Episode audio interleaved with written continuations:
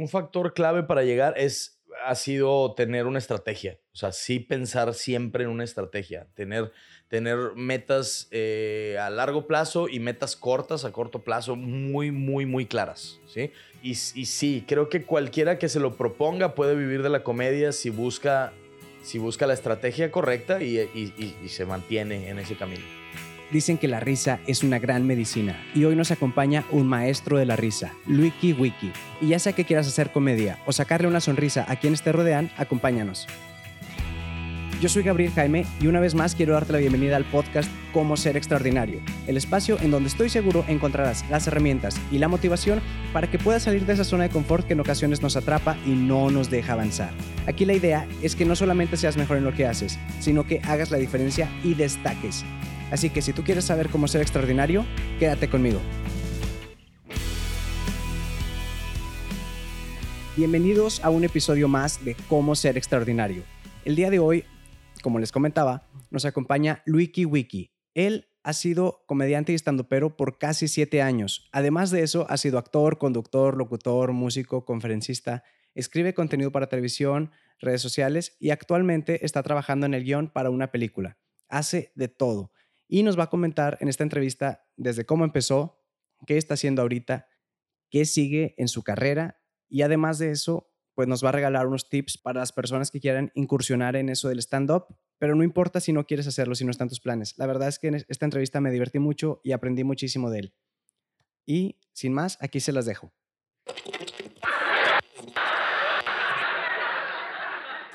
Wiki Wiki, pues muchas gracias por venir al podcast. es un gustazo tenerte aquí. No, gracias, gracias por la invitación, güey. Es un gustazo para mí.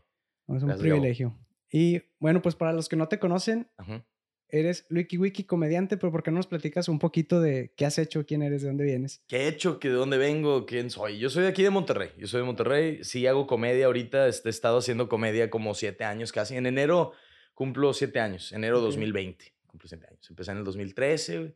Ya casi. Sí, ya casi, güey, ya casi. Y, y, hago, me dedico a la comedia de tiempo completo, güey, pero no nada más a hacer shows, hago un poquito de todo lo que tiene que ver con comedia, ¿no? Desde, uh, desde shows de comedia y luego doy cursos de comedia ahora también en, en diferentes ciudades, güey. Escribo contenido para tele, para para comerciales, hago, o sea, cómico, contenido cómico.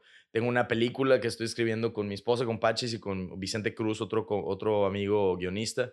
Y, este, y que ya está, esa película ya está en, en segundo tratamiento. Sí, sí, ya habíamos hecho un primer tratamiento de la película y le dimos una revisión y en el segundo tratamiento modificamos muchas cosas para volver ahorita está por rodarse, ya se está rodando. Todavía no está rodando, está, está en proceso, en segundo tratamiento para, para darle otra vez, o sea, hacer la segunda versión del guion. Todo. Pero, pero como avance, ya este, este proyecto ya se mostró en varias partes y hubo algunas personas interesadas este, de IMCINE ah, y de y, varios este, distribuidores que se les presentaron. Es lo más importante a veces. Exacto, güey, que les presentaron varios proyectos y fíjate, de cuatro proyectos que se presentaron, el único que, que les interesó fue el de nosotros, güey. Entonces eso está súper bien, eso es una buena señal. Entonces pronto se estará haciendo, hice, hago actuación también, güey, hago teatro, hago teatro cómico, puta, soy músico, hago origami, güey, no sé, güey, cocino. Estudiaste piano, ¿no? Estudié piano, sí, aquí en, la Carmen Romano, aquí en de Limba, o aquí en Monterrey. Estuve estudiando ahí un buen rato, este, la licenciatura de ejecución de piano. desde niño, supongo. Sí, a los 14 entré. Y es que la mayoría en la Carmen entran desde bien niños. Desde bien morros, güey, sí. Yo entré a los 14 al año de propedéutico de carrera. Y luego ya a partir de los 15 empecé la carrera. Este, y, y sí, güey, está, está, muy padre. Sí ves muchos muchos chavitos, güey, chiquititos, ¿no? Que desde, desde los 9, 10 ya los meten a estudiar y pues pobres, güey, se tienen que chutar 4 o 5 años de propedéutico porque pues todavía no pueden entrar a la carrera hasta que tienen 15. Ah, hasta los 15 puedes entrar a la carrera. 14 estás todavía en propedéutico. Ya me tocó la suerte que pues nada más me tocó un año de propedéutico y, y luego ya, exacto. Y luego, ¿por qué brincaste de la música? ¿Sí te dedicaste a la música un tiempo o algo? Eh, sí, pero es bien curioso, güey, porque yo no quería estudiar música como tal. O sea, yo no quería ser músico. la onda es que en mi familia. Ser arquitecto. Eh, ya sé, güey. quería ser. Fíjate que sí, curiosamente sí ¿Ah, quería. Sí? me gustaba la arquitectura. Eh, en un momento quise ser arquitecto. Eh, después como que ya no me llamó tanto... eh, eh, a mí me gustan mucho las matemáticas, güey. Me gusta mucho toda la onda de matemáticas y toda la onda de, de, de, de, este, diseño y... de dibujar y todo eso. Exacto, güey, también. Entonces sí quería ser arquitecto. No se hizo. Después pensé en psicología, también me gustaba la psicología. Tampoco hice psicología, estuve, estuve nada más en la carrera de música. Ahora, te digo, yo no quería, güey, yo quería estudiar música, era mi papá el que quería que estudiara música. Normalmente es al revés. Totalmente, Dices, güey. "Ay, sí. papá, quiero música. No, Eh, tú vas a ser doctor, vas a ser abogado, Exacto, güey. arquitecto. Exacto. Y ahora yo hablo de eso en mi, en mi rutina. Y le digo, no, Ajá. yo quería ser, no sé, doctor, güey. Mi papá, no, güey, lo tuyo es fracasar en la vida. Estudia No música, comer. güey. Exacto, no, güey, no, no, no comer. Y entonces por eso estudié música, pero yo no quería. Y sí me dediqué un rato. Hice, hice algunas, estuve en algunas bandas de, de música mm, eh, pop y rock y rock alternativo. No, fíjate que es- hacíamos música propia. En, Ah, ¿en en- en las bandas en las que estuve, estuve en dos que hacíamos contenido propio. Y este, una, mi favorita se llamaba Game Over. Era una banda de aquí, eh, de varios chavos de aquí de Monterrey, que todos tocaban muy bien, güey. Y, y teníamos un estilo muy, muy marcado, muy propio. Pero pues no sé, por X o Y se acabó desintegrando ¿Ya la banda fue y ni ¿Estabas en pedo. la prepa o algo así? No, fíjate que cuando estaba en Game Over tenía como unos 23 años, 20 por ahí. ¿Ahorita como cuántos tienes? Ahorita tengo 34. ¡Ala! Sí. Fue hace casi 10 años esto, carnal. No, Eh, un poco más de 10 años, de no hecho. te ves de treinta y tantos. Ah, gracias, gracias. Este, de que no te ves de, 30, te ves de 50 y 40, tantos. Ah, te 50. ves peor, güey.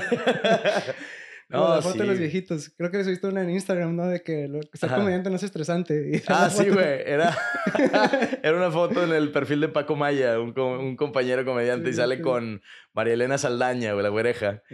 Y hay, hay muchos que decimos que Sofía Niño de Rivera se parece a, a la güereja, güey.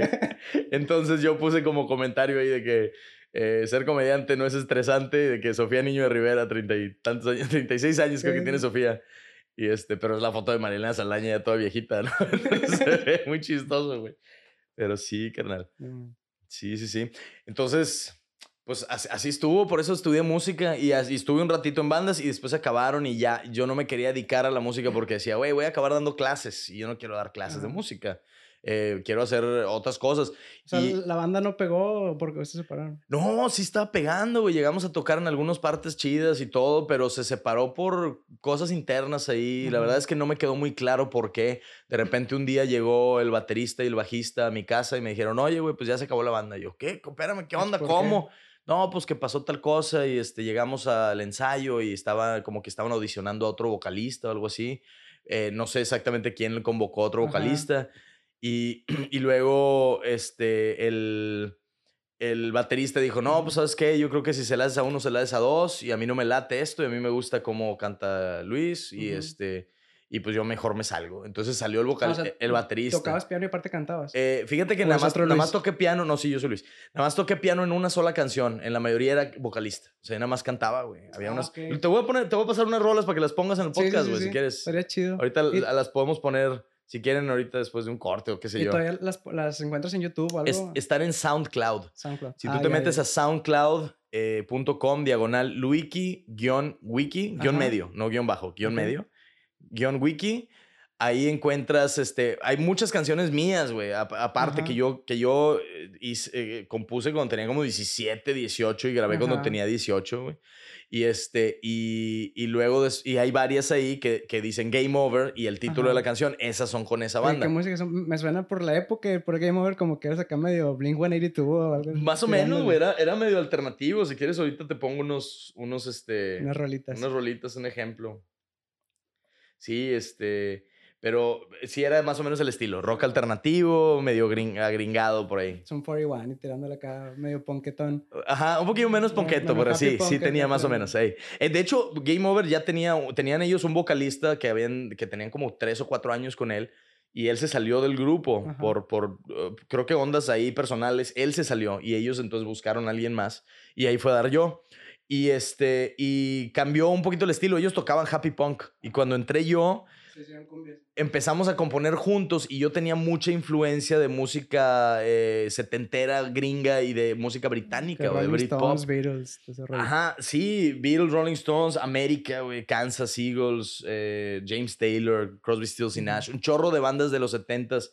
Eh, Simon y Garfunkel, o sea, varias de esas, ¿no? Entonces el estilo cambió un chorro, cambió pues. muchísimo.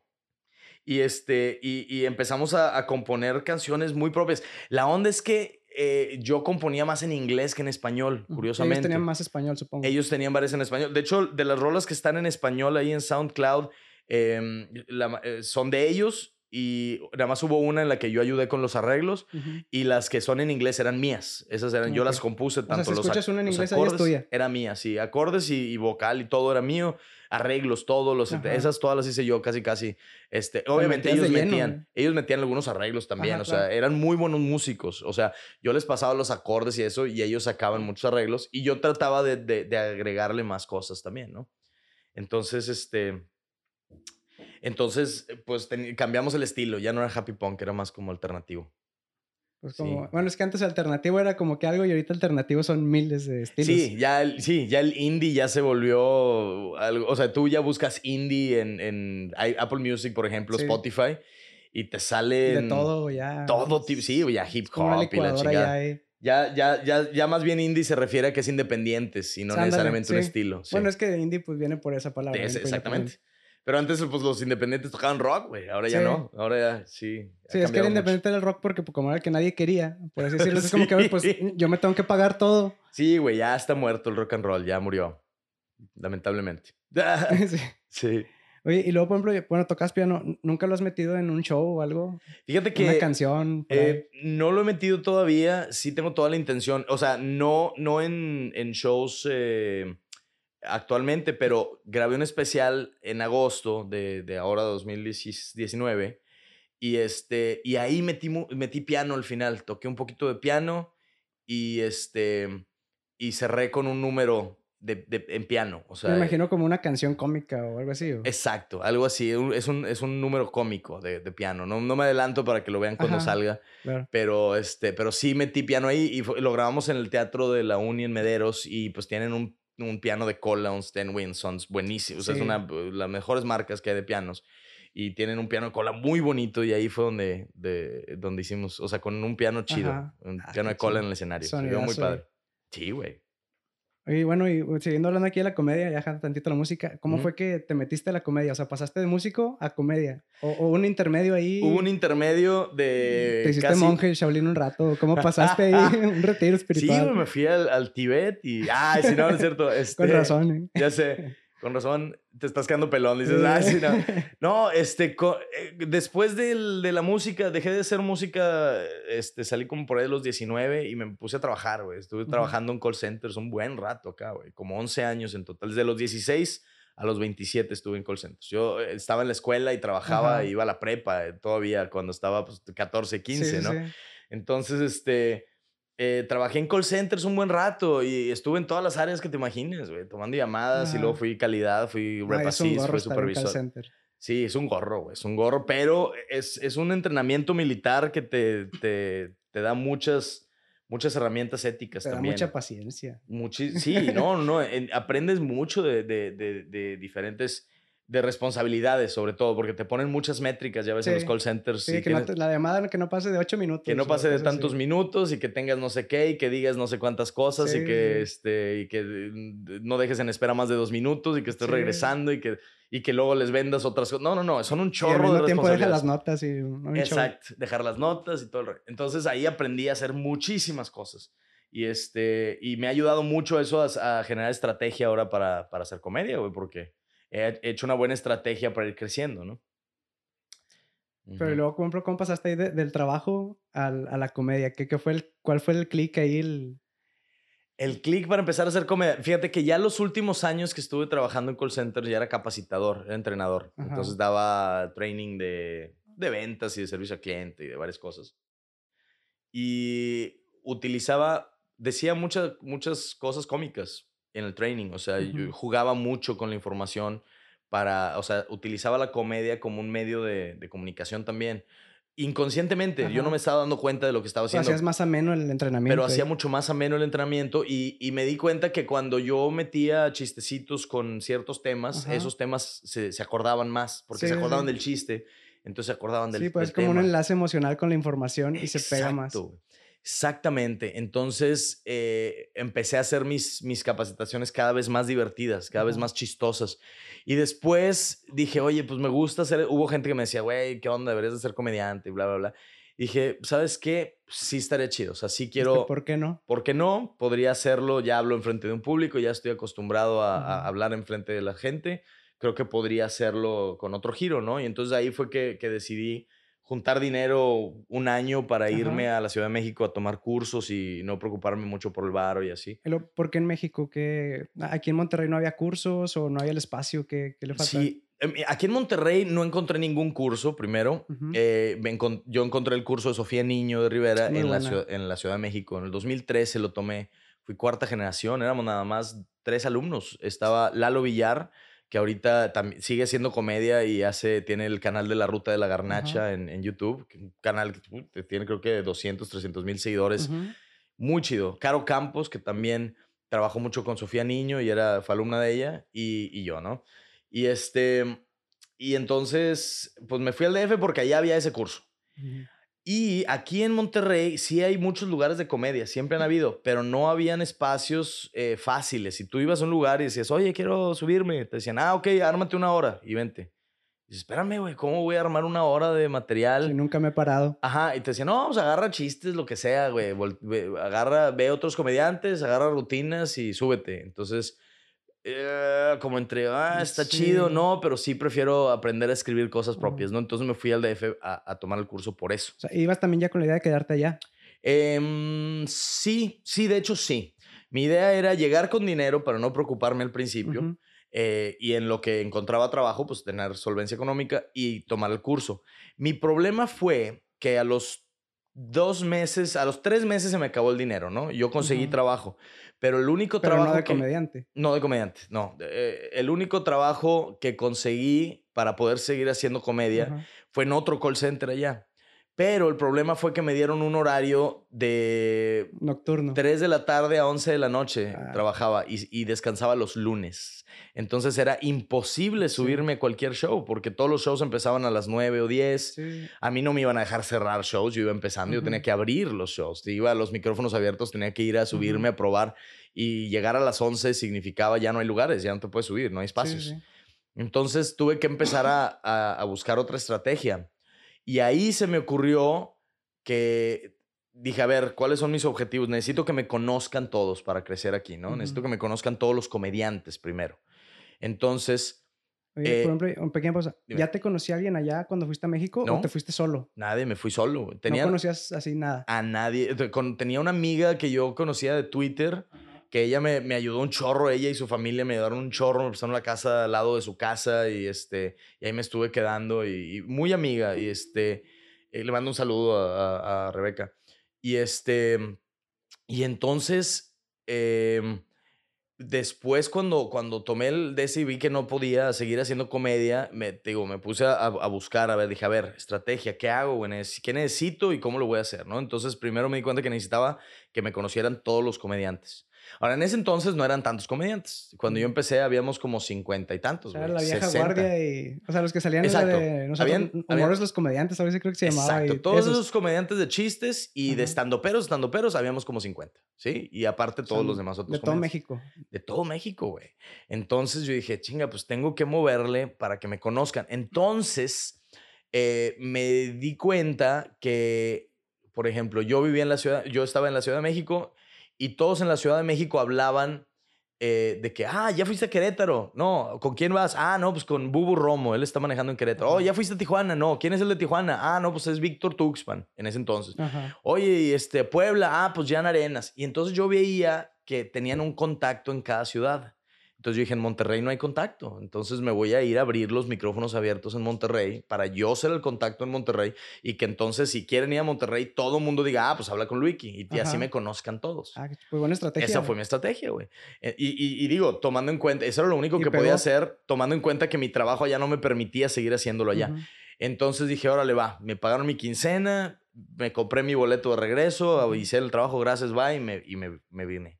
Entonces me vine acá a buscar gente que le interesara hacer comedia. Les di yo un curso con lo que yo había Ajá. tomado de- del curso Sofía.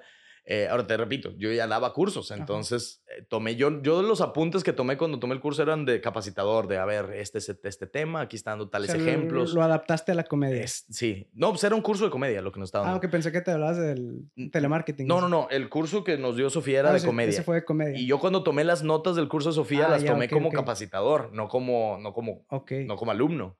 Entonces tomé, yo estaba viendo todos los demás elementos de la capacitación que yo Ujú. pudiera dar. Entonces me vine y traté de empezar a dar cursos acá en Monterrey y de ahí junté gente, empecé el open mic y así me empecé a dar a conocer en el DF. güey. Yo fui el primero en traer gente de la Ciudad de México a hacer comedia aquí a Monterrey. Ah, qué chido. Sí, güey. Y Y- así, y así fue. Ese fue donde empezó el boom Ajá. para el wiki. Exactamente, eso fue en el 2013, en junio del 2013 empezamos el, el Open Mic acá y este y ahorita por ejemplo el escocés que es el lugar donde donde hay comedia, pues es la casa del stand up aquí en Monterrey, güey, todo todos ¿Dónde los fines de los aquí? semana, todos los fines de semana hay comedia ahí, los jueves, viernes y sábado está en el barrio antiguo este lugar. Sí. ¿por qué el wiki? ¿Qué? ¿Eres, ¿Te llamas Luis? Me llamo Luis, sí. Luis era mi apodo antes de hacer comedia, carnal. Este, me empezaron a decir así varios amigos, me decían, este, por...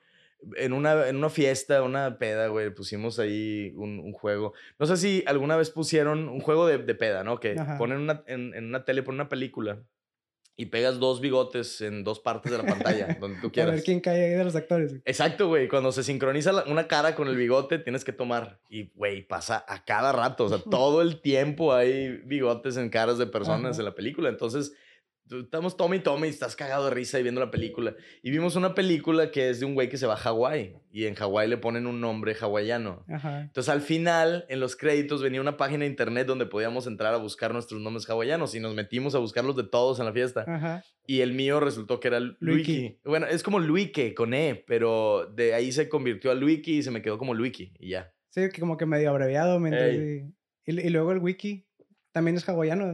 Eh, pues sí, no, o sea, si tú dices Wiki Wiki, por ejemplo, decir Wiki Wiki dos veces Ajá. significa muy rápido, muy rápido en hawaiano. Ajá. Ahora, no es, no es por eso que me puse Wiki, sino que cuando abrí mi Facebook, eh, puse el Wiki y pues me pedía un apellido a fuerzas, ¿no? Entonces, Ajá. yo tengo los dos apellidos más comunes de- del mundo, güey. Entonces dije, no, Luis- pues Luis Pérez, poner- ¿o eh, Pérez García, güey, mi apellido, exacto, Luis Pérez García, güey. Y entonces dije, a ver, Wiki, y puse Wiki porque medio rimaba y dije, Ajá. ah, órale, sobre. Estaba empezando a salir Wikipedia quedó. y, ah, Wiki Wiki, así se quedó. Y, y así lo sube, así lo subí. Y mis amigos eh, se empezaron así, primero era burla de, ah, no mames, Wiki Wiki, jajaja, suena bien pendejo. Y, ah, Wiki Wiki, eh, Wiki, oye, Wiki, no sé qué. Y ya se empezó a quedar. Se De repente ya era Wiki. Ya tu mamá te decía wiki también. ¿eh? Todos. Sí, mi familia me dicen Wiki todos. Sí. Muy bien, Hace Está años. chido, curioso. Qué bueno que no fue el Sí. pelos o algo así. güey. Ya sé, güey.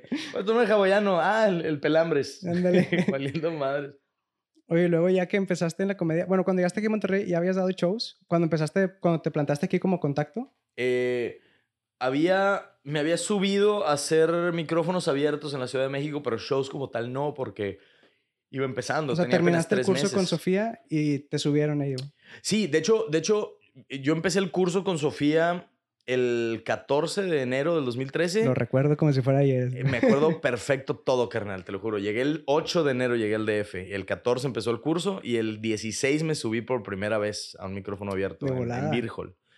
La primera, creo que el, el güey que estaba de host ese día era Eduardo Talavera, que es otro comediante. Pero ese, ese open mic no, no tenía nada que ver con el curso, o sea, tú No. fuiste. No tenía nada que ver con el curso. Nos, nos recomendaron ir a ese open mic y ahí fuimos a, a dar y este... Y, y, y, pues de ahí para el Real, güey. De hecho, yo me sigo presentando en, en tanto en Beer Hall como el escocés. Son los bares pequeños, o sea, son pequeños porque les caben 80 personas, por Ajá. ejemplo. Yo ahora hago teatros y hago bares grandes, 200, 300 personas. Pero en esos dos, so- esos dos lugares siempre sigo yendo, güey. Pues es donde empecé, cabrón. Es mi, son mis raíces ahí, ¿no? Se siente muy diferente estar con 80 a estar con 300, 600, no sé. Sí, güey, se siente muy diferente y se siente muy bonito estar en, en- en un lugar con 80 personas también. O sea, se siente muy, muy cálido, güey. Es muy... Como que más íntimo. güey. Totalmente, güey. Es ca- casi, casi como un unplug, ¿no? De De MTV, güey, así, chiquito, exacto.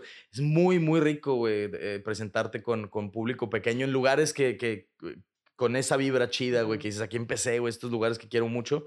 Se siente bien padre. La nostalgia te da. E, exacto, exactamente. De hecho, fíjate, yo vine aquí a, grabar el 29 de agosto, grabé el, especial en Mederos, hicimos dos ah, funciones con 600 personas cada función.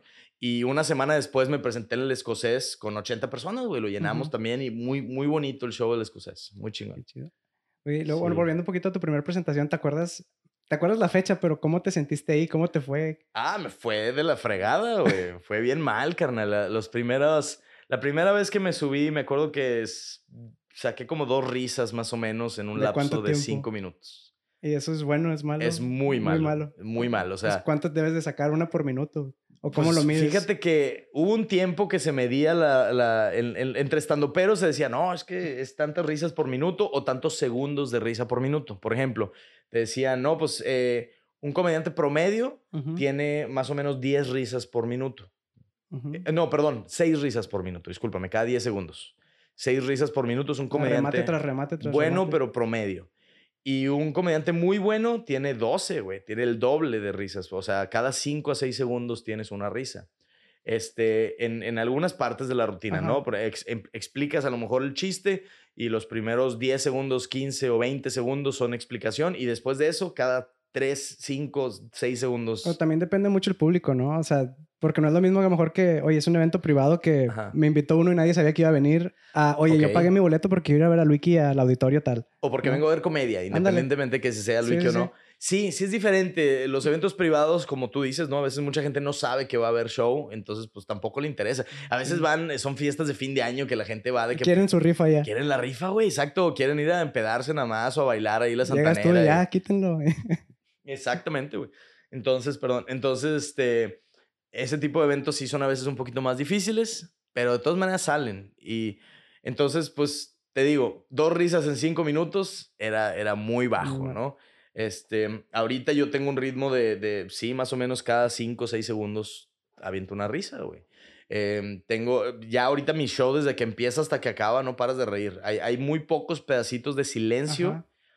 Y, y, el silencio es porque hay una explicación, o sea, porque estoy explicando algo y es un, un breakecito, un cortecito antes de volver a empezar risas, ¿no?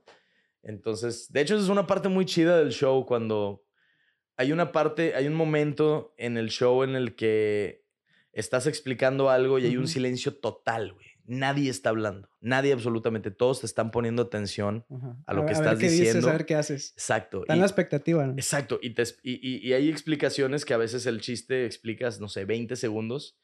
Y en esos 20 segundos, 15 de esos 20 segundos o 10 de esos 20 segundos es silencio total, güey. Es, esos momentos son bien chidos.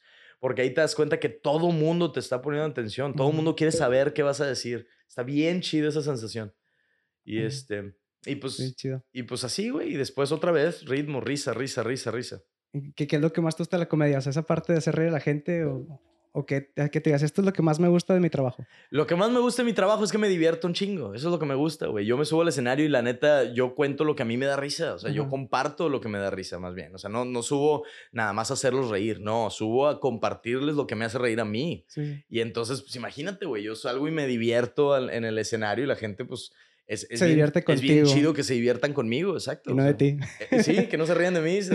Seguramente también se ríen de mí en algunas partes, ¿eh? Digo, digo cosas muy pendejas, pero, pero sí, eh, es, es, muy padre. Es, es, eh, me siento muy afortunado de tener un trabajo en el que me puedo divertir y aparte vivir de esto, ¿no? ¿Y ¿Tiene algún punto negativo, algún contra? Digo, todo tiene sus pros y contras, pero así que tú digas, oye, ¿sabes qué? Nada más esto no me gusta o algo. No, sí, mira, todo trabajo tiene cosas que no te gustan. A veces, a veces no son, mira, por ejemplo Hay, hay, fechas importantes que yo tengo que estar trabajando y a veces no puedo estar con mi familia o exacto o, o, a mi esposa no la veo mucho a veces ahorita tiene dos meses que nos hemos visto como dos semanas o tres semanas de estos dos meses. Es que ella también es comediante, está viajando también, me imagino. es comediante, también es, no, y hace un chorro de cosas, es una chingona, Pachi. No, está igual que tú, que hace un poquito de todo. De todo, güey. Los dos, es que te digo, la película la escribimos juntos y con otro comediante, también es guionista, también es actriz, también es músico, o sea, también canta y toca la guitarra y y este es, es actriz. Ah, se hacen una muy buena mancuerna, entonces. Exacto, y es comedia, es una muy buena comediante. Y entonces a veces ella le toca estar en un show con un colectivo o ella sola en otro lado y yo estoy en otro lado. A veces nos toca, yo estoy en la Ciudad de México y ella está en otro lado y luego de repente ella llega a la Ciudad de México y yo me voy otra vez y, y ahora estoy dando cursos y salgo tres, cuatro días de la Ajá. semana estoy saliendo Como a dar ahorita. cursos. Ajá, como ahorita que estoy acá en Monterrey. Entonces, esa es, esa es una de las partes que digo, no me gusta tanto. O sea, de todas Ujú. maneras llegamos y en la noche hablamos en el hotel, ahí nos Ujú. echamos videollamadas y eso, y, y, y, y- todo el tiempo estamos en contacto, pero pues no es lo mismo, güey. Es mucho más cómodo estar eh, sentados en la Juntos. misma sala viendo la misma Sí, tele, claro, ¿no? claro. Me imagino como Exacto. que han tenido sus viajes donde viajan juntos en un show, ¿no? O no han También. compartido escenario. También, no, claro, sí, a veces compartimos escenario, cada que podemos compartimos escenario y sí es bien padre, güey, viajar juntos, hemos viajado Sí, juntos muchas veces. Em, fuimos ahora, la semana pasada estuvimos en Guadalajara juntos, nos fuimos a. Tepic juntos y luego de ahí yo volé para Monterrey y ella se fue para la Ciudad de México. Una semana antes yo estuve en Durango y ella estaba en, ah, estaba en el DF. Eh, hemos ido a Cancún, a Playa del Carmen, a, dar, a hacer giras, güey, a León, a Aguascalientes, muchas, muchas ciudades ah, hemos ido juntos. ¿Y dónde la conociste? En el trabajo, me imagino. Sí, nos conocimos trabajando. Pachis tenía, le, le habían dado un proyecto de, para escribir contenido en la, para la barra nocturna, la barra de comedia en, en Telehit, Ajá. eh, hace unos años, hace como tres años y algo, tres años y medio. Em, le, le dieron ese proyecto y entonces ella empezó a buscar guionistas y comediantes que les interesara escribir. Y entre esos comediantes invitaron a un amigo mío que se llama Slobotsky. Ajá. Este, y Slobotsky preguntó, oye, ¿podemos invitar más gente? Sí. Entonces este güey me habló a mí, me dijo, oye, güey, pues, ¿qué onda? Tú escribes muy chido, güey. Vente, güey, porque necesitan escribir y hay varias personas. El detalle era que eh, Pachis tenía como cuatro meses haciendo comedia cuando le dieron ese proyecto y ella invitó a varias personas que tenían igual poquito tiempo escribiendo. Ajá. Ahora, Pachis es muy talentosa, güey. ¿E- ¿Ella Eh, lleva más tiempo que tú en la comedia? No, ella tiene un poquito menos. Yo, Menos. yo tengo siete años, Pachis tiene como cuatro años. Ah. Entonces, como que ella lleva buen rato. Ya, Sí, lleva un buen rato, exacto, exactamente. Y te digo, pero en ese entonces ella tenía cuatro meses haciendo Ujú. comedia y era, era muy buena, pero invitó a algunos otros compañeros que tenían igual tres o cuatro meses y pues eh, todos aprendemos en diferentes ritmos, sí, ¿no? sí. Entonces, pues había algunos que sí les faltaba un poquito de colmillo para escribir guion. Entonces Slobo me habló, me dice, oye, güey, ¿qué onda? Jálate para que nos ayudes ahí a escribir. Y fui y ahí fue como conocí a Pachis. Ahora, nos conocimos trabajando, entonces al principio pues todo era trabajo. Yo, a mí me gustaba, es, her- es Ujú. hermoso, pero yo no le tiraba la onda, o sea, porque estábamos trabajando, ¿me Ajá. explicó? Era... Aquí a- Profesional. Ay, sí, profesional. Entonces aquí venimos a chambear. Entonces lo que empezó a pasar es que nos dimos cuenta que teníamos una forma de trabajar muy parecida, los dos. Se acoplaban muy bien. Muy bien, sí. Nosotros manejábamos a casi casi todo el grupo. Estábamos nosotros dirigiéndolos a, a los otros. Yo creo por lo mismo que le sabían más o menos a lo mismo. Ajá. Sí, exacto, exacto. Y que sabíamos un poquito de todos los dos. Entonces empezamos a dirigir a todos los demás. Nosotros eh, empezamos a ser como los coordinadores de, toda la, de todo el pool de guionistas que estaban ahí escribiendo y todo ese rollo. Ya el proyecto no se realizó, no se acabó haciendo nada de eso. Cambiaron otra vez de, de este... mm, eh, De ¿cómo se llama? De director. dire- así, le- cambiaron otra vez ahí toda la onda, toda dirección y entonces pues se, se volvieron a cambiar, a, a- a volver a proponer proyectos y todo eso y este se quedó ahí en, en un cajón. Pero pues nosotros ya de ahí ya nos conocimos y empezamos a seguir entablando, eh, este, digo, seguimos manejando una relación laboral y después ya empezamos a salir también. Ay, qué chido. Y nos casamos a- al año de conocernos, así que súper, bien, sí, somos muy compatibles. Sí, pues por lo que me comentas que hacen todo juntos, empezaron, se acoplaron muy bien desde el principio. Muy bien, sí, luego, luego, luego, luego, estuvo bien padre eso. Además de ella, ¿con quién más has colaborado así o con quién te gustaría colaborar? Híjole, pues he colaborado con muchísima gente, brother. He tenido la, la- la fortuna de trabajar con mucha gente muy importante. Este, no sé, güey, he trabajado con much- casi todos los estandoperos, hemos hecho proyectos, este, con Mitch Rodríguez hemos hecho algunos sketches, con Miguel Burra, he visto cosas de guion, con, con el Charlie, el huevo Barrientos, el hermano de, de- de Mauricio Barrientos, el Diablito. Con el Diablito también he hecho varias cosas, con, híjole, con Eugenio Derbez, grabamos unos sketches para los eh, premios Platino, con ese, con Derbez, eh, con Adal Ramones, fue con el primero en el que hice cosas en tele, estuve en Estamparados que, que conducía a Adal En Ramones. Es de Noche ya llegué, también tenías ahí Es de algo, noche ¿no? ya llegué también. Estuve un tiempo escribiendo cosas para, para René Franco en Es de noche ya llegué. Salí en sketches en el programa. O sea, he trabajado con mucha gente. He tenido esa fortuna de trabajar con mucha gente, conocer mucha gente del medio. En radio, pues ni se diga. En MBS, todo el grupo de MBS. He trabajado con un grupo de multimedios. He trabajado con. Conocido a. he hecho cosas con Mario y Brenda Besares, nos invitaron a hacer teatro, no hemos podido Ay, qué porque chido. estamos nosotros en la Ciudad de México. Apaches y a mí nos invitaron a hacer una Pues obra. están llenos, llenos de trabajo, yo creo. Ah, Sí, güey, gracias a Dios O sea, hay mucho trabajo. Para que se coordinen otra vez, yo creo que es lo difícil, ¿no? Exactamente, exactamente. Por- de hecho, o sea, ese proyecto con Mario y Brenda, este, está súper chido porque el hermano, el hermano de Mario Besares escribe mucho teatro Ah. y tiene muchas obras. Y Mario nos contaba que, oye, pues es que hay que hacer una juntos, una donde estemos, eh, que estén eh, Mario y Brenda y, y Pachis y yo. Y este, creo que ahí la intención era que hiciéramos rol como de papás e, e hijos o una Ajá. cosa Sería así. aquí en Monterrey, me imagino. Sí, aquí, pero pues también te digo, ese es otro conflicto. Que Nosotros vivimos en la Ciudad de México venir a ensayar y luego venir a presentarnos y luego aparte con otras presentaciones Sí, y con sí, otros sí. proyectos es muy difícil.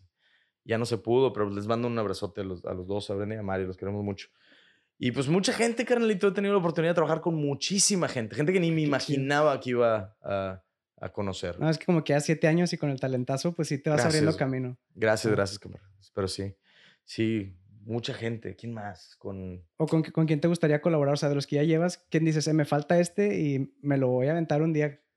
en show o algo"? Este, ay, en show, en show, pues fíjate, que de show O juntos. a lo mejor en teatro, pero que tú digas, me gustaría colaborar con esta persona. Ajá.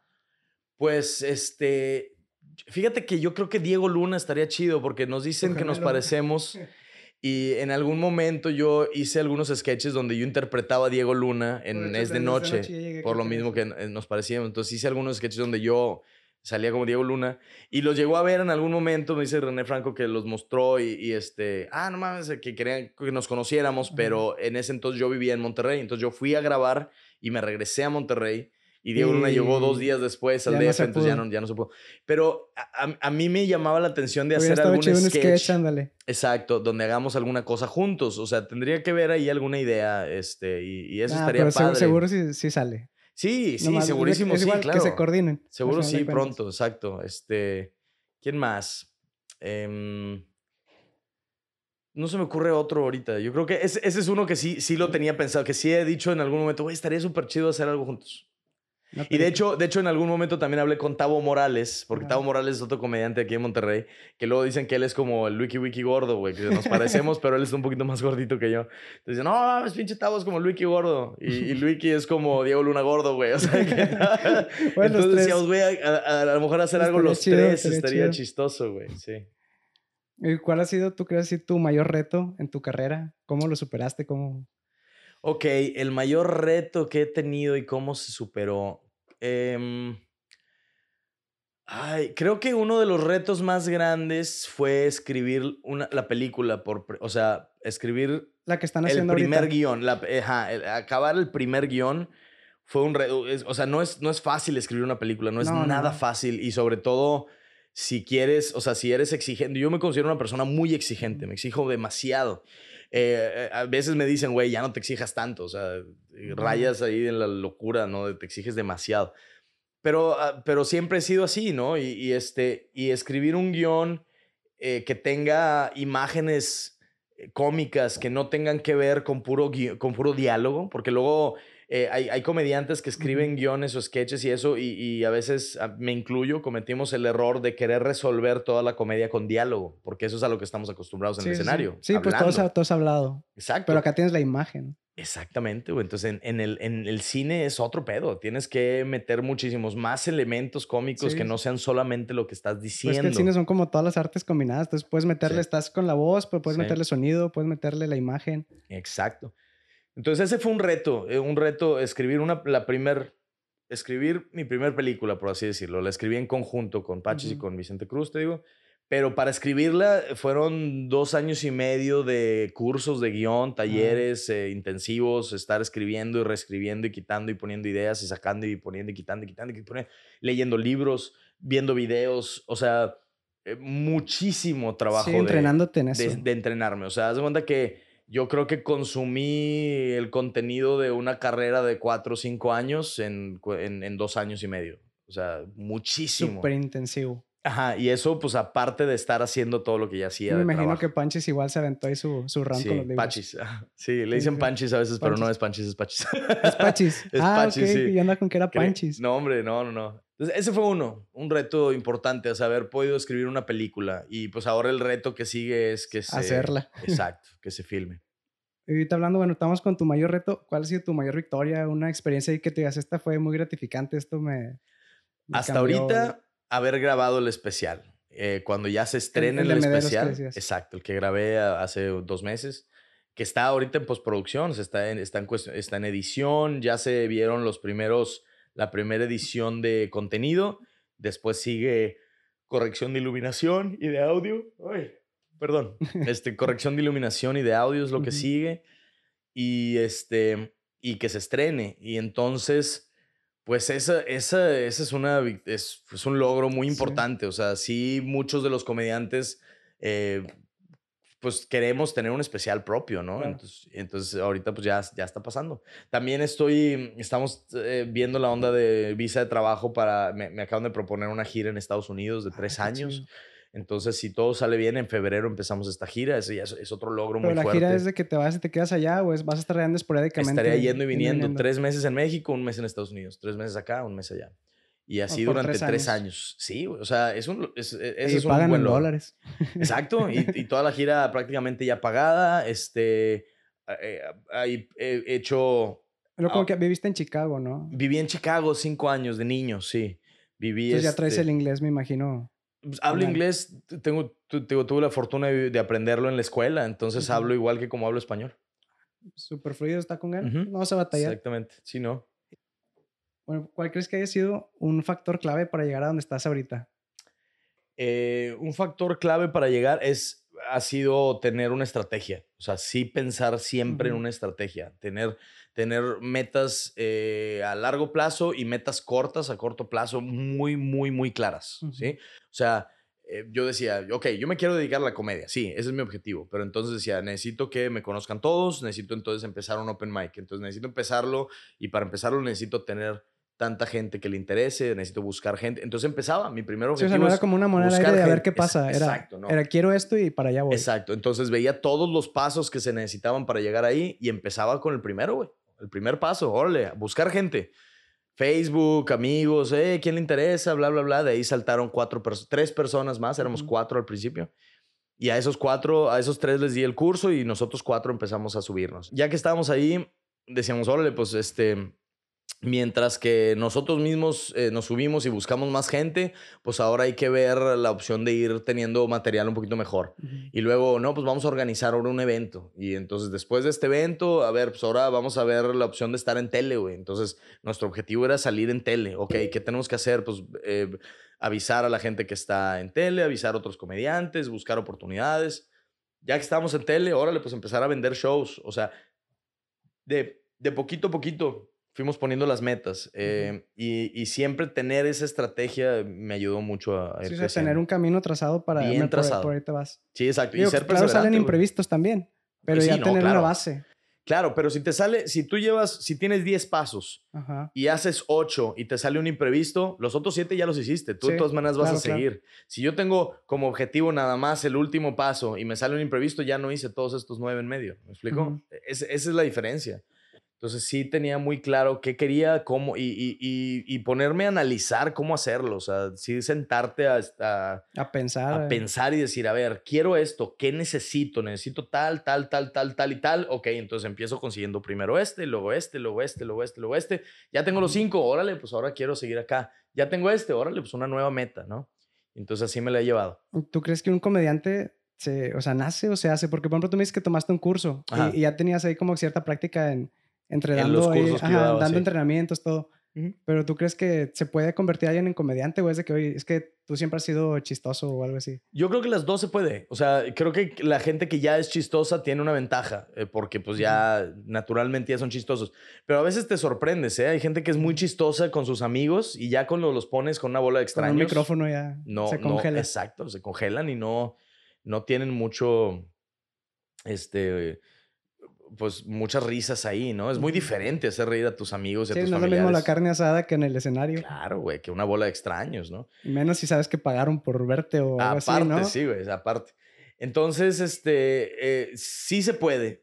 Cualquier, o sea, piensa, piénsalo, o sea, eso de se nace, si me voy muy literal, muy literal, un bebé no sabe hacer nada, güey. Ah, no. Nada, güey. Ni sabe respirar nada más. Punto, güey. Párale de contar. O sea, ni comer saben hacer bien. Se están ahogando Sí, los mensos. O sea, entonces todo se aprende, carnal. Todo se aprende. Y, y con perseverancia cualquier cosa se aprende. Eh, eh, yo leí alguna vez que se necesitan como dos mil horas de práctica para ser un, para ser un, un máster, por así Ah, decirlo. 10 mil horas. 10 mil. Ah, 10,000. yo había escuchado 2 mil. Fíjate, a mí me la pusieron más fácil. Me dijeron que 2 mil horas, que se necesitan 10 horas para aprender algo y 10 mil de práctica para hacer un máster en lo que hagas. No, sí, de hecho, eh, bueno, en, en- en episodios anteriores he citado a, a Gladwell. Ah, se me fue el nombre, se me fue el nombre del autor, pero, pero lo que te dice el libro es eso, que son 10 mil horas de práctica. 10 mil horas de práctica para hacer un máster, máster, máster, ¿no? Se llama Outliers o Fuera de Serie el libro. Ah, ok, Y ok. de- hicieron un estudio con violinistas y quién sabe qué tanta gente y te explica Ajá. incluso Mozart. Bueno, tú que pianista, incluso exacto. Mozart tenía sus 10 mil horas de práctica. Eh, Sí, exacto. O sea, fíjate, yo, yo estudié desde los 3 hasta los 19 años. O sea, podía hacer mucho en el piano, podía hacer Ujú. muchísimas cosas. Y dejé de tocar porque no me interesaba hacerlo. Empecé a trabajar y ahora que hago cometo. Y sigo, puedo tocar el piano ahorita, pero no puedo tocar como tocaba. ¿Me explico? O sea, la práctica ya la sí, perdí. güey. digamos medio te oxidas. digamos. Exacto, no, sí, es súper celoso el- el- la- los Sí. instrumentos, güey. Los dejas de tocar tantito y se te, se te empiezan a... Los dedos ya no te responden Sí, igual. sí. Entonces, bueno, entonces yo creo que todo se puede hacer. O sea, sí, sí se, se hace. De que se nace, eh, lo dudo. Pero bueno, pues todo es una prueba de que se puede vivir de la comedia. Porque hay mucha gente que dice de que no, no, no se puede, te vas a morir de hambre. Bueno, como la mayoría del arte y todo ese tipo de trabajos, Sí. de oficios, ¿no? Sí, pero es, pues es lo mismo, ¿eh? Hay muchos artistas, también hay muchos artistas que viven de eso y normalmente son los que tienen una estrategia. O sea, los que buscan, los que sí se ponen metas eh, y son Los constantes. que luchan y- por lo que quieren. bueno. Claro, claro. O sea, nadie, nadie recibe las cosas de gratis y nadie las recibe inmediatamente. Creo que eso es algo que está afectando la población, o sea, la comunidad ahora, güey. La inmediatez que tenemos con, con los celulares, internet y todas estas cosas. Queremos que todo sea así, rapidísimo. Sí. Y no, güey. Pues que así, está no la, hay así, así atajos, o estamos sea, todos, la generación de ahorita, los millennials. Todo mundo quiere que todo el das enter y ya tienes lo que, lo que querías, ¿no? Y no es así, o sea, sí hay mucha, eh, hay mucha, mucha constancia detrás y mucha perseverancia. Y este, y, y, y sí, creo que cualquiera que se lo proponga puede vivir de la comedia si busca, si busca la estrategia correcta y- y- y se mantiene en ese camino. Y luego, por ejemplo, al principio, ¿cómo lo hacen? Porque me imagino que es como las bandas, Ajá. que pues te damos unas cheves y si quieres, y pásale, o, o casi casi tú paga porque te escuchemos, ¿no? Sí, más o menos. Mira, al principio sí es un poquito de inversión de tiempo. eh, dinero, por suerte en la comedia no hay que invertir mucho dinero. O sea, sí, eh, sí hay que invertir, ¿no? Por ejemplo, tener que ir a otra ciudad, pues es una inversión. Pero es, es más ingenio. Claro, eh, este, pero subirte al escenario pues, no necesitas comprar nada más. En donde vas, por normalmente ya tienen, tienen un audio. micrófono y ne- tienen una luz y es lo que necesitas. Micrófono, luz y tu persona ahí arriba. Entonces, em, al principio, ¿cómo le hacemos? Pues el principio fue inversión, tiempo. Yo trabajaba y tenía y, y me iba a los opens en mis tiempos libres y le dedicaba tiempo a esto. De hecho, mi papá, eh, sí, mi papá es abogado, güey. Mi papá me decía, a ver, mijo, o sea, ¿estás seguro, güey, que quieres hacer esto? O sea, como, Ajá. ¿Neta quieres hacer comedia? ¿Estás seguro que esto te va a dejar? Y yo le decía, te quería meter "Aguántala, por el camino de la a ver". música, pero le dudaba por la comedia. Sí, sí, exacto, exacto. Eh, entonces le decía, aguántala, vas a ver. O sea, tú aguántala, por ahí va. O sea, yo sé que sí, pero necesito seguirle chingando. Mi papá, bueno, pues dale, güey. O sea, si eso es lo tuyo, dale. Pero sí lo llegó a cuestionar. Y yo me tardé dos, empezar a vivir de la comedia, eh, o sea, ya dedicarme de lleno, como al año y medio intenté dedicarme de lleno. Estuve más o menos seis meses Ujú. En el limbo ahí. Ocho, ocho Ujú. meses, eh, o sea, cuando, cuando decidí hacer comedia de lleno otra vez junté dinero y me fui ahora para pagar seis meses de renta. Ajá. Que eso es algo que aprendí de Sofía Niño. Sofía cuando empezó también ella nos contó que vendió su carro y pagó seis meses de su renta para no tener que preocuparse por nada más. Entonces, este, durante seis meses. Yo hice eso y, y en esos seis meses solo pude pagar otros dos meses de renta. Entonces tuve ocho, Ocho. meses nada más en la Ciudad de México, que es mucho más cara la renta. Para, para- Entonces, a los ocho meses me tuve que regresar a Monterrey otra vez, pero tuve la oportunidad de que en esos ocho meses salí en, grabé Comedy Central y Estampados. Entonces, eso me ayudó porque cuando yo regresé, fíjate qué tan fuerte era el, el, im- Son el como un impacto. trampolín, ¿no? Pues, todos lo ven. Sí, era muy, era muy fuerte en, en aquel entonces el impacto de Comedy Central, más que ahora, porque ahora ya Comedy Central, el, el- el canal ya no es un canal básico de cable. Ahora mucha gente ya no lo tiene, entonces ya no tiene el mismo alcance. Pero en ese entonces, güey, yo salí en abril en, el, en, el, en, en una presentación de 12 minutos y en mayo yo Que ya... como que has buen tiempo, 12 minutos, me imagino, ¿no? Sí, sí, exacto. E- Era más o menos una presentación normal. Son dos comediantes por, por show, que es de media hora. Y entonces así, hice, hice 12 minutos. Esto salió en abril. Yo me regresé en abril a Monterrey. Salió a la semana de que yo llegué aquí. Y en mayo yo ya estaba en el DF otra vez viviendo ya de la comedia, rentando otra vez. O sea, así de rápido fue. Te catapultó muy bien. Muy bien. Y este. Y, y, y ba- y batallando y lo que tú quieras, pero ya estaba ya otra vez, ya estaba viviendo, ya estaba Ujú. haciendo, ya estaba sea, pagando ya- mi ya renta, ya no tenía otro eso. trabajo, exacto, ya O sea, no era era- otro trabajo. Era el punto que ya podías decir, ya soy comediante profesional. Exactamente. Mm, Pues, O, pues si no o- profesional, o, o, ¿en qué sea, punto? sí, ¿Cómo lo mides? o sea, sí, sí se podría decir. Digo, tratando de profesional, digo, yo considero lo de profesional la onda de la experiencia y Ujú. pues yo cuando empecé a vivir la comedia a lo mejor me faltaba toda experiencia. Ujú. Sigo considerando que me falta Sí, experiencia. porque uno nunca siempre dejamos de aprende. aprender. Sí. Pero pues era, ya tenía suficiente para defenderme, ¿no? Entonces, y batallando y lo que tú quieras, eh, como a los, al año y medio más o menos eh, fue que empecé a vivir de la comedia. Ahora, vivir bien de la comedia, me tardé como otro año más, como dos años y medio. Que fue cuando ya empecé a tener un show propio, completo, que duraba una hora, que ya yo podía vender a empresas, a, a bares o lo que fuera. A partir de ahí fue que empecé a, a- a- ganar un poco más y empecé a vivir ya de lleno de la comedia. Y ahí fue donde me empecé a preparar en todo lo demás. Que dije, a ver, tomo clases de guion, tomo este, actuación, voy a hacer esto, voy a hacer lo otro.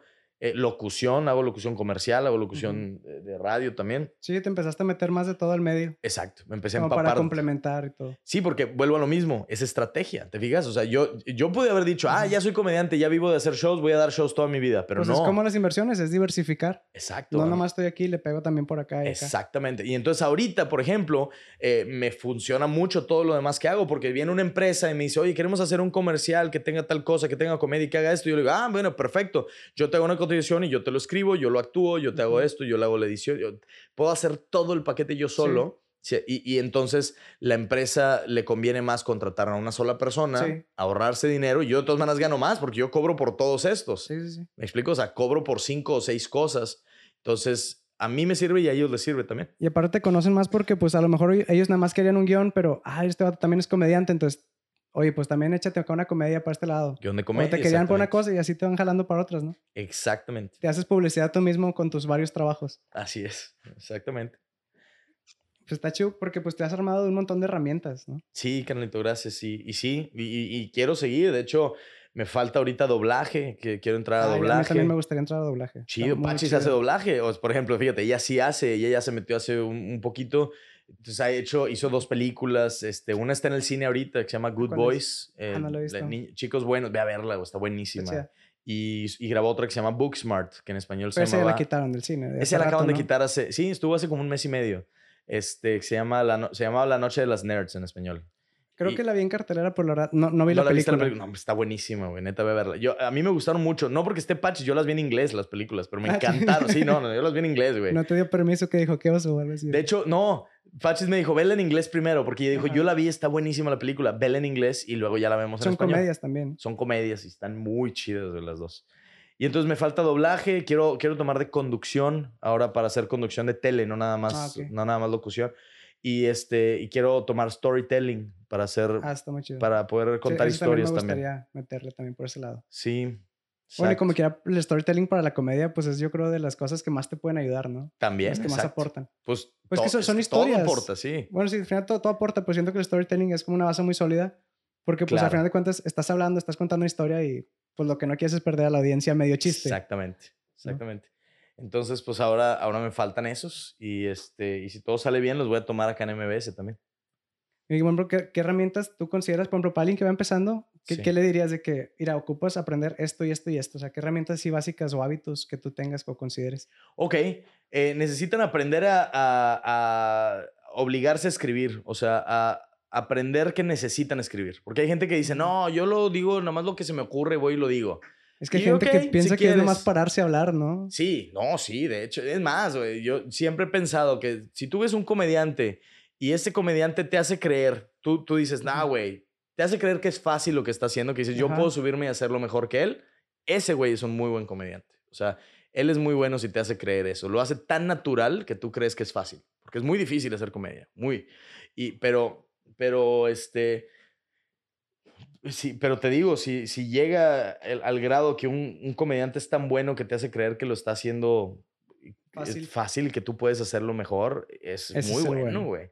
Entonces, te digo, recomendación, escriban. O sea, sí, sí que se pongan a escribir, que sean perseverantes, necesitas ser perseverante, tener disciplina. Sí. Yo creo que si yo tuviera todavía más disciplina, porque yo de todas maneras, aunque hago muchas cosas, de repente, si tengo oportunidad de descansar, la neta sí me pongo a descansar. Sí, sí, sí, claro. Pues es que también, luego, como lidias con el burnout y todo eso que dicen de que el estrés, ¿no? También a veces sí. O que te diciendo, oye, pues no me falta creatividad, pues respirar tantito y, y cae, ¿no? Ajá, sí, exacto, A exacto. veces ocupas un respiro. Exactamente, un respirito. Yo, este, me gusta mucho ver videos en YouTube con. Pachis, así, ponernos a ver videos. Nos la pasamos viendo películas, vamos al cine todo el tiempo a analizar películas y cosas así.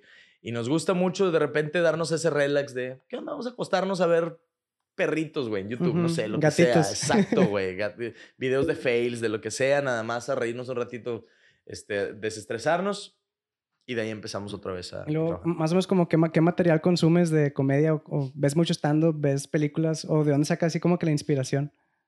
Fíjate que no veo mucho stand-up. eh, como que he visto a compañeros, veo a los compañeros cuando me presento con ellos, trato de ver sus shows. Eh, pocas veces no tengo oportunidad de verlos, pero casi siempre los veo en show cuando trabajamos juntos. No veo mucho stand-up fuera de eso.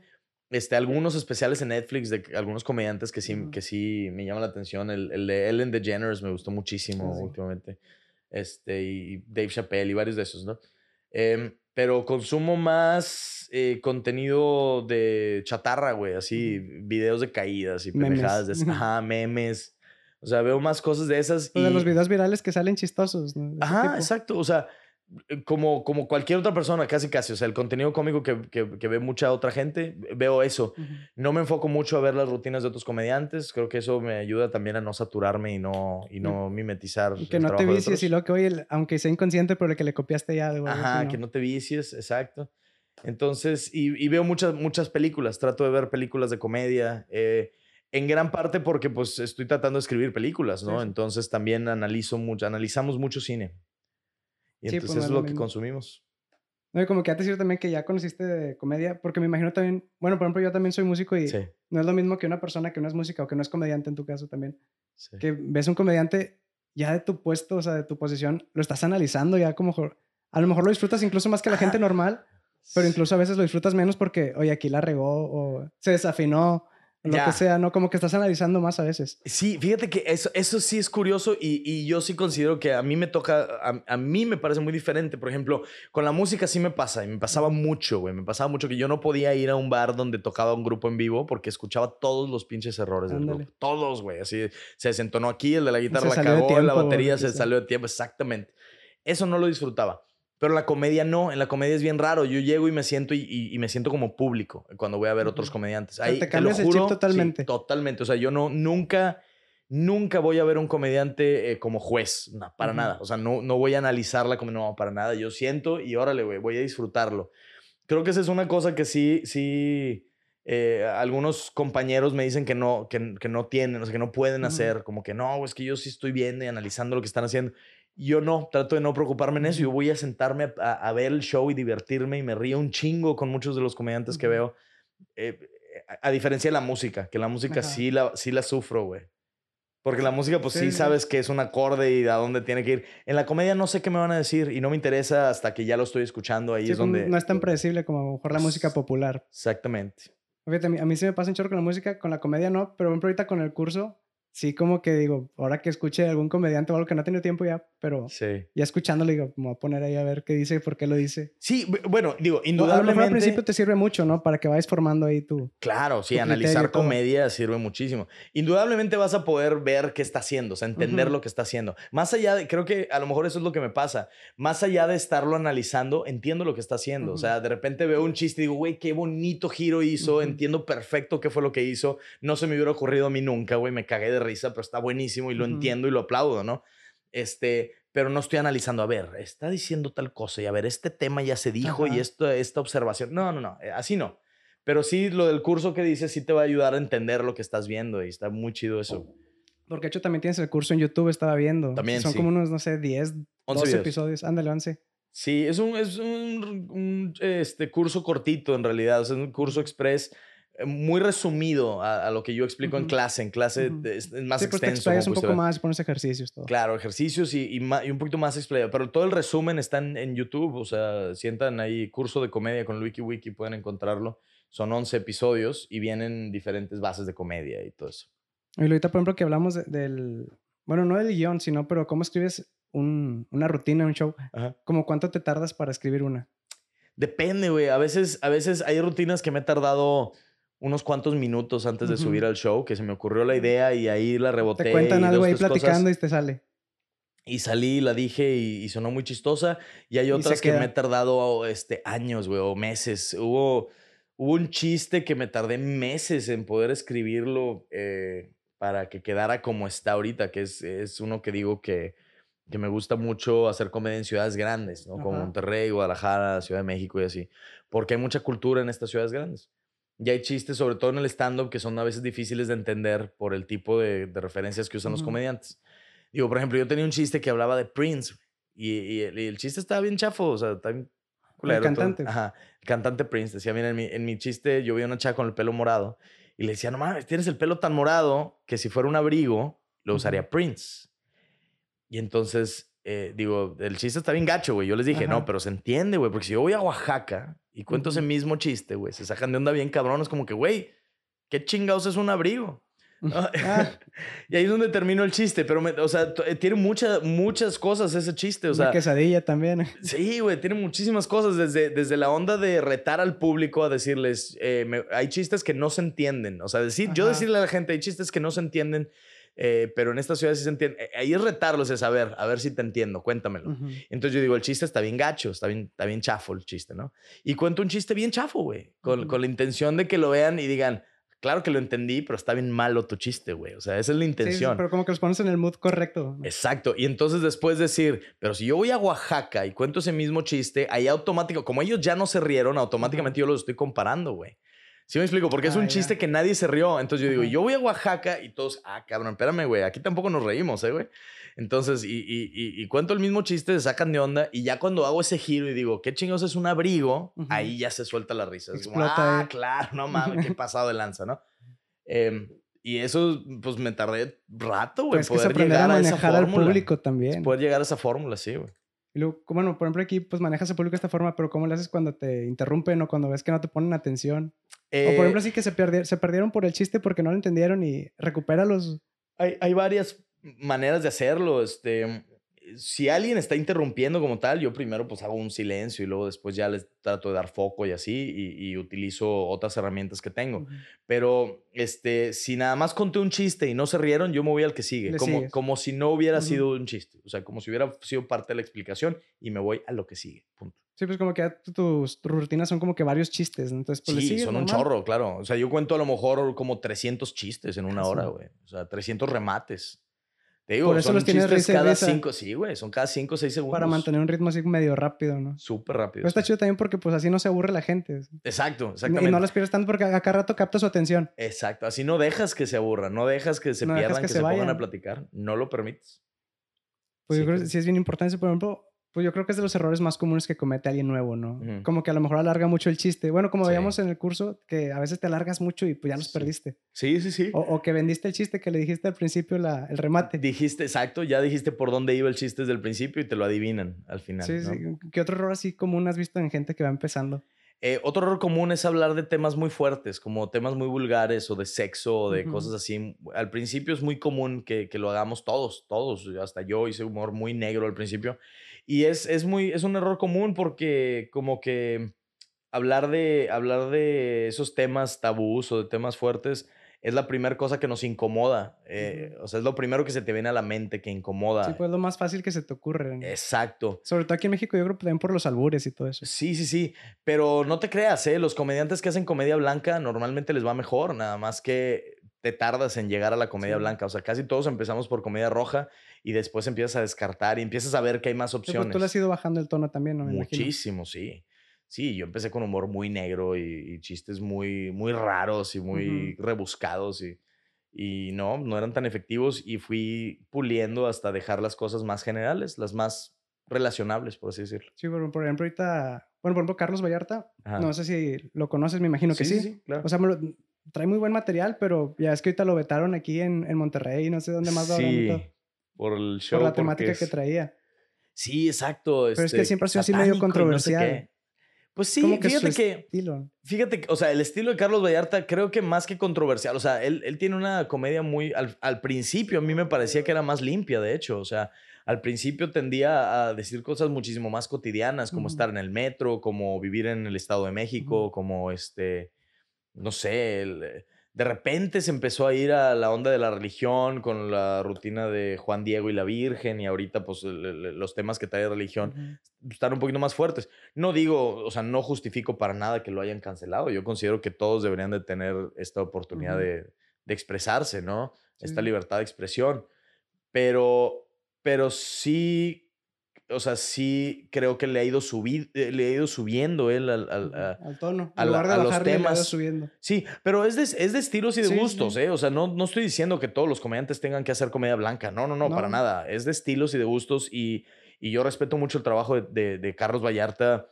Eh, me gusta mucho lo que hacía antes, me sigue gustando lo que hace ahorita. Solo puedo ver claramente que está cambiando los temas. Pues es que ¿no? también una cosa es que te guste y otra que también, pues que sepa, no me gusta, pero sé apreciar que lo está haciendo bien o lo que Ajá, sea, ¿no? exacto. Es muy diferente. Exacto, exactamente. O sea, una cosa es que te guste y otra cosa es, es, es apreciar y darle su lugar. Me pasa mucho con Gon Curiel. Es un muy buen amigo. Hemos hecho cosas juntos, sketches y trabajar y escribir cosas. Y yo no soy muy fan de la comedia de Gon Curiel. Se lo he dicho a la cara. Es como, Ujú. bueno, pues, no, a lo mejor no es muy mi estilo, Ujú. pero yo le aplaudo que el cabrón tiene cagada de risa a la gente una hora y media completa en su show. ¿Me explico? Sí, o sea, es, es, es buenísimo comediante. Em, entonces, igual me pasa con Vallarta. Eh, bueno, pero Vallarta me gusta también lo que hace. Simplemente eh, entiendo que si él decide irse a temas fuertes, pues entiendo que lo haga, güey. Cada Sí, quien sí, es libre de hacerlo, ¿no? Y le, le aplaudo los huevos de hacerlo. Oye, bueno, por ejemplo, también siguiendo con esto, ¿qué tres focos rojos verías en alguien que va empezando que le digas, ¿sabes qué? Por estos tres, no, por estos tres caminos no, o qué, qué consejo le darías a alguien que, quiere empezar Ok. Muy bien, este, eh, un primer foco rojo, yo creo que hay que, yo, una persona que apenas va empezando y se, y se empieza a meter con el público, ese es un foco rojo. Es como, no, eh, no, no, trata de interactuar con el público cuando ya tengas más control del escenario. Al principio lo más probable es que los acabes perdiendo, porque es muy delicado hablar con el público. Y si tú este, no generas suficiente empatía como para empezar a chingarlos, eh, eh, ahí es un foco rojo. Eso es algo muy común también al principio. El primero es ese. El segundo, este, foco rojo, eh, rutinas de otros comediantes. O sea, ver rutinas. A no fusilártelas. Exacto. O sea, mira, yo me considero un comediante híbrido. Yo escribo mucho contenido propio y de repente cuento, eh, cuento chistes de dominio público, la calle. De, Pepito. Exacto, güey. Bueno, no de Pepito como tal, pero sí chistes que he escuchado toda mi vida, ¿no? Que a lo mejor mi papá contó, mi abuelito, qué sé yo. Eh, meto como cinco o seis en mi rutina de una hora y 15 minutos. O sea, tampoco son tantos, ¿no? Pero este, esos chistes que yo meto representan a lo mucho tres minutos de mi hora y 15. Pero, pero entiendo que eso me hace un comediante híbrido. ¿no? Pero tomar material de otros comediantes es otro boleto completamente. O sea, una cosa es agarrar chistes de la calle, güey. Otra es agarrar chistes de otros Pero comediantes. ya otro- otro- robarte el material de otro Sí, ya cabrón. O sea, pecado. es, o sea, es, es muy mal visto en el stand-up de entrada. O sea, en, en el gremio del Simplemente te stand-up. quemas, ¿no? Y, y- y a la gente se le olvida que todos tenemos internet, güey. O sea, como que creen que nadie se va a dar cuenta. Todo Ujú. mundo tenemos internet ahora. O sea, todo mundo hemos visto chistes por Sí. todos lados. Entonces, de que se van a dar cuenta, se van a dar cuenta. Entonces ese es el segundo foco rojo. No, agar- agarres material de otros comediantes. Si quieres agarrar chistes, tú sabes lo que haces, pero de otros comediantes, güey, es súper penado. Entonces eso, insultar al público, te digo, como primer foco rojo, agarrar eh, rutina de otros comediantes. Y tercera, yo creo que a lo mejor adelantarse a, a- a sobrevender sus, sus shows. Hay comediantes que tienen un mes, dos meses haciendo comedia o tres meses Ujú. y un amigo de ellos les dice, oye, tengo una empresa, quiero un show de fin de año, bla, bla, bla, ¿qué onda? ¿Te avientas? ¿Te pago tanto? Y acaban vendiendo un show muy bien pagado con, pues, puro mugrero porque tienen un mes y medio haciendo comedia y, y- y- y nadie que yo quedas conozca mal tú, quedas mal, quedas mal amigo. haces quedar mal a todos los estandoperos. O sea, mucha gente que dice, esto es stand-up. Nah, qué chingados voy a ir a ver stand-up. O sea, y ya, no, ya nunca, ya no le dan otra oportunidad. Y eso es un foco rojo. O sea, adelantarte a cobrar eh, por un show que no está preparado, que no tienes listo, que todavía está crudo, es, es- es- es algo que nos afecta a todos. Yo recomendaría, a mí me llegó a pasar que me hablaban y me decían, oye, quiero un show de tanto, una hora, bla, bla. Hay que ser honestos con nosotros mismos y decir, a ver, yo tengo 10 minutos ahorita, no tengo una hora. Entonces, yo hablo con la persona, le digo, ok, mira, yo te puedo ofrecer 10 minutos, pero déjame te consigo a otro comediante que te pueda hacer los otros 50 o que pueda hacer una hora.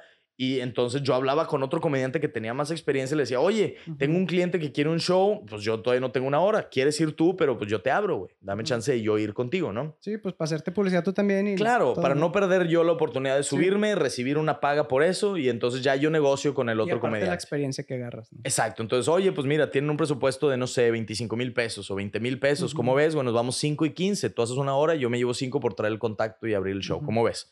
Y la mayoría de las veces te dicen, no, le va, güey, jalo. 5 está muy bien pagado para alguien que abre. Yo normalmente a los abridores trato de pagar entre 1500 y 2000. Que es alguien que va empezando. Alguien que va empezando y si por 10 minutos, 10 a 15 minutos. Y si el show para mí estuvo muy bien pagado, porque el rango de, Te das de cuenta 100 el minuto, por decirlo así. más o menos. O, es que depende, porque hay, hay shows que se pagan mucho mejor. Yo, hay eventos empresariales que se llegan a cobrar. Yo, yo mi, mi tabulador va de 40 a 100 mil pesos, por ejemplo. Entonces, si yo tengo un show de 100 mil, yo al abridor le doy 10 mil, le doy el 10%. O sea, en un evento así, ¿me explico? Sí, uno grande, obviamente. Exacto. Evento grande, yo pongo el 10%. Si el 10% no me da para más de, de 1.500 pesos, entonces pago eso o menos, ¿no? Sí, claro, un proporcional. ahí. Claro, pero, pero trato de, de- de ofrecer el 10% a quien abre el show. Entonces, esos son los tres focos rojos. No insultes al público si no estás preparado. Ujú. No cobres shows completos si no estás preparado. Y no tomes rutina de otros comediantes. ¿Y ¿Cuál crees que haya sido en estos siete años que llevas casi? Sí, porque viste en enero. En enero cumplo siete, sí. En unos casi siete años, ¿cuál crees que ha sido la lección más importante que has aprendido en tu carrera?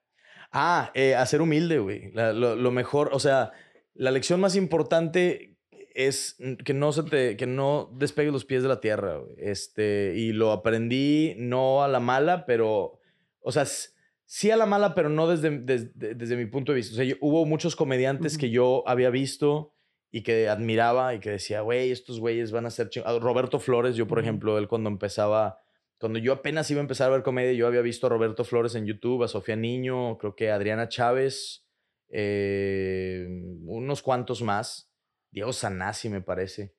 Y este, y yo los admiraba mucho y dije, algún día voy a conocer a estos güeyes. El día que conocí a Roberto Flores me llevé una decepción increíble, güey, el vato mamoncísimo, güey.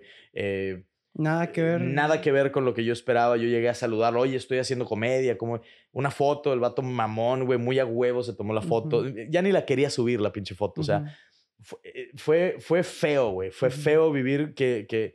Y ahorita, por ejemplo... Se te cayó un a mí- héroe, de cuenta. Exacto. Y ahorita a mí no me da miedo decir que si me ponen al lado de un escenario con Roberto Flores le doy 10 vueltas al güey. O sea, y es... Y, y, y, y qué mal pedo, porque pues es un mamón, ¿sí me explico? Entonces, o fue un mamón conmigo en su momento. Ya después medio nos hablamos y luego otra vez tuvimos problemas, pero...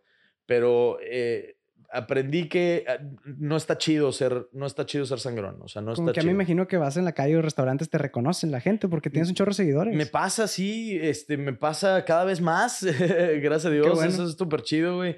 Ah, me había estado pasando una vez por semana, una, una dos veces que por la foto, semana. la firma o algo. ¿no? Exacto, que voy a un lugar, un restaurante. Ayer fui a unas salitas a pedir de cenar y la- una de las chavas que estaba atendiendo me dice, ah, tú eres "Oye, el Diego comediante, Luna". ¿qué onda? Ay, ¿qué onda? Sí, sí, depende, güey, te debo varos y te debo dinero, no soy. Ah, ja, ja, ja, y ahí un, un chistecillo, lo que sea, ¿no?